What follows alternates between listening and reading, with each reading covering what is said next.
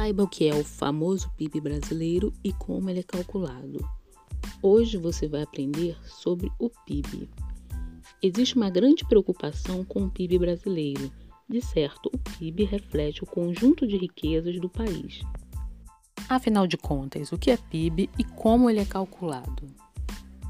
PIB é a sigla de Produto Interno Bruto. Sobretudo, é um indicador econômico, ou seja, é capaz de informar um possível crescimento da economia através da soma de todos os bens e serviços finais produzidos em uma cidade, estado ou país. Atenção! Segundo o IBGE, o PIB não reflete toda a riqueza de um país, embora apresente alguns dados econômicos, não informa importantes índices sociais, como distribuição de renda, qualidade de vida, educação e saúde. Portanto, o PIB trata-se apenas do indicador do fluxo de novos bens e serviços.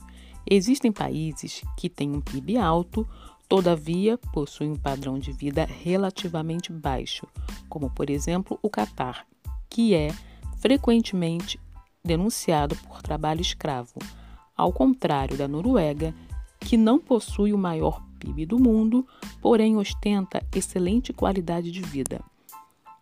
Como o PIB brasileiro é calculado?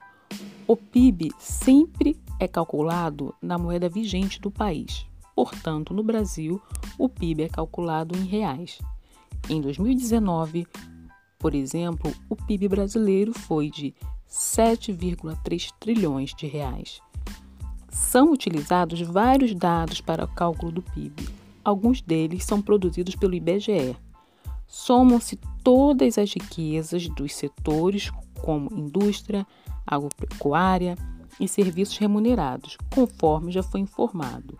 O PIB é composto de bens e serviços finais, seja prontos para o consumo. Portanto, o preço do aço, celulose, madeira ou outro material utilizado na produção não entra no cálculo. Todo o consumo de bens e serviços é calculado, inclusive as importações e as exportações. Também somam-se salários, juros, aluguéis, lucros distribuídos e gastos do governo.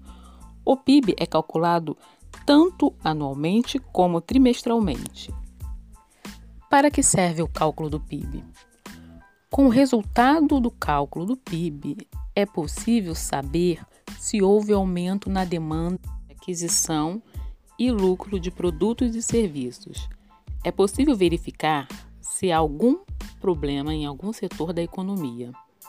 O Banco Central e o governo federal usam o PIB para tomar decisões a respeito da economia do Brasil, enquanto as empresas e os investidores estudam o PIB antes de tomar decisões sobre investimentos, inclusive sobre contratações e demissões.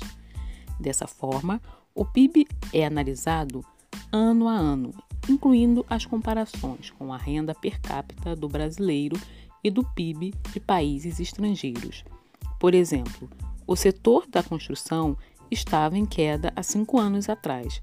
Esta crise resultou no alto índice de desemprego, além da queda de vendas de imóveis, ou seja, houve queda na demanda, no caso de vendas, e desemprego. Por isso, as construtoras diminuíram o ritmo das construções e, como reflexo, houve a redução na contratação também, resumindo o desemprego no setor. Tipo de PIB: existe o PIB nominal, que é calculado pelo valor do preço dos produtos e serviços do ano em que foi feito o cálculo. O PIB real ele exclui a inflação. Existe também o PIB per capita, que é calculado através do PIB e do número de habitantes da região. Atenção! A renda per capita é um indicativo responsável por medir a renda média da população de um país.